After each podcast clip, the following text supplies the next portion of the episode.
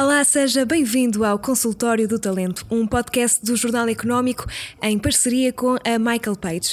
Neste podcast vamos explorar sobretudo temas relacionados com o talento, que é nos dias que correm um conceito central quando se fala de recursos humanos. Não perca nenhum episódio deste podcast, subscreva já o Consultório do Talento no Spotify ou na Apple Podcasts. Claro, pode também ouvir no Jornal Económico em jornaleconómico.pt.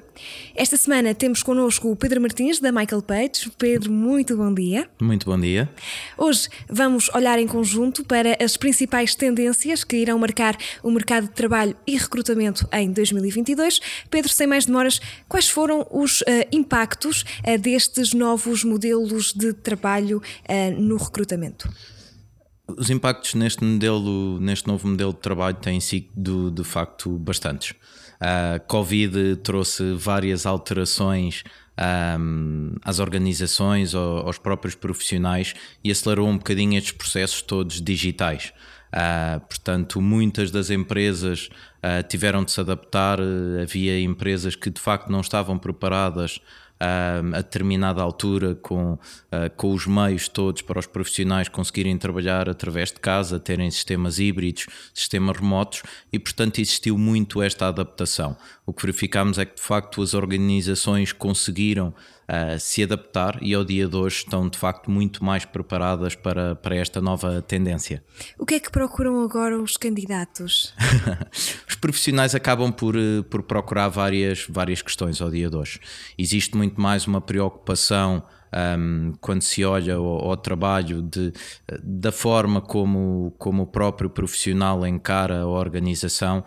Um, há muitos anos, uh, comecei, quando comecei na área de recrutamento, um, muitos profissionais olhavam só qual se calhar era a remuneração que iriam ter um, ao fim do ano, uh, muito mais do que, do que outras questões que ao dia de hoje são determinada um, relevância para o profissional. Temos uh, entrevistas que começam a perceber qual é a responsabilidade social da organização, uh, níveis de sustentabilidade, o próprio ambiente uh, da própria organização, a cultura e, portanto, cada vez mais existe uma preocupação latente em todos os profissionais a quando da tomada de decisão uh, para aceitar um novo desafio e integração numa nova organização.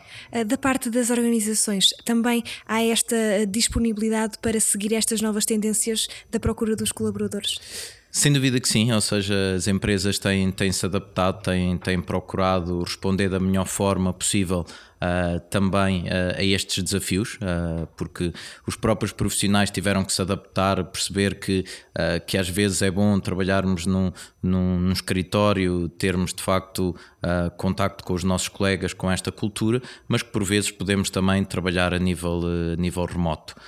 obviamente falo de determinados setores, há setores como o setor da da indústria, da, da construção, da, da medicina, da, da logística, da, da hotelaria, que que muitos destes profissionais, obviamente, não podem estar num regime de, de teletrabalho, não podem estar em regimes híbridos, não podem estar em regimes remotos, mas sempre que possível tentarmos optimizar uh, desta, desta área e, de facto, as organizações têm conseguido corresponder também desta forma uh, aos profissionais. Portanto, os colaboradores e as organizações têm feito um conjunto, um caminho, assim é que é, uhum. um, em conjunto. Sim, tem, tem sido feito de, de ambas as partes. Acho que como tudo na vida, as coisas só se fazem quando, quando de facto existe um, essa boa uh, ideia um, de ambas as partes. E de facto as organizações têm procurado se adaptar cada vez mais a estas novas tecnologias, a conseguir de facto corresponder ao que são as motivações do dia a dia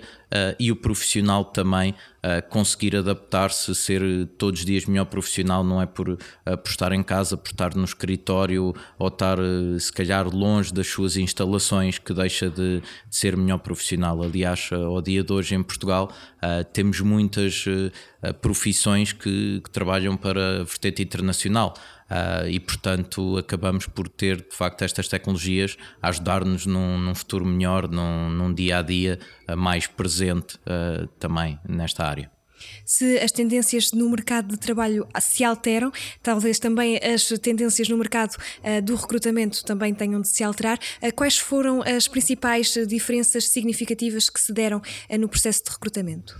O processo de recrutamento ao dia de hoje é um processo mais célere, uh, enquanto no passado muitas das vezes uh, teríamos de, de, aguardar pela disponibilidade de um profissional de conseguir fazer uma primeira entrevista presencial, porque muitas das vezes estamos a falar de regiões diferentes, recrutamentos internacionais, o que dificultava um bocadinho o tempo do processo. Uh, ao dia de hoje, uma primeira entrevista uh, feita a nível remoto uh, nas diferentes plataformas possíveis já é visto com, com bons olhos. Uh, portanto, verificamos que, uh, que as empresas, as organizações conseguiram perceber de facto que é possível, que é útil e que nos permite aqui ganhar esse tempo uh, e tornar de facto que o processo seja, seja mais célere nesta, nesta área.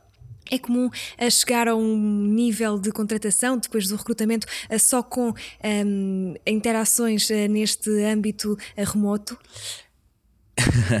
eu, eu acho que é um pouco difícil, só, só, só o remoto. Uh, normalmente o que existe é uh, muitas das vezes uma, uma primeira entrevista, uma segunda entrevista, um, sim, já totalmente remotas, uh, mas acho que a última entrevista, a entrevista decisiva, seja para, para a contratação, formalização, é sempre importante presencial.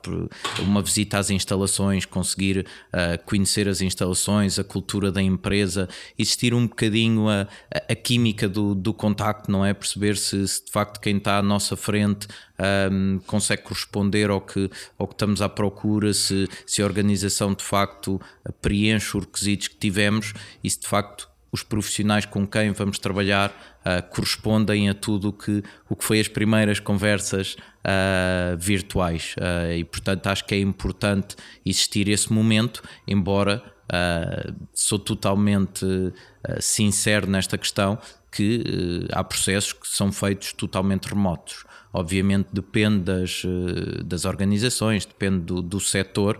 Se formos ao setor, por exemplo, da, das tecnologias, verificamos que muitos deles fazem um trabalho 100% remoto e, portanto, acaba por não ser tão necessário, se calhar como um, outros outros desafios que, que têm que trabalhar eh, em partilha do dia a dia eh, de um espaço comum ou uh, com diferentes contactos. Se tivesse assim, agora muito concretamente, de identificar duas ou três palavrinhas que são as grandes tendências uh, deste novo mercado de trabalho, quais seriam essas palavras? Eu acho que, que as palavras-chave uh, serão, se calhar, o, o desafio tecnológico. Um, um regime de trabalho híbrido, uh, porque de facto acaba por ser uh, bom para o profissional, quer a nível familiar, quer a nível profissional, conseguir equilibrar uh, todas estas formas.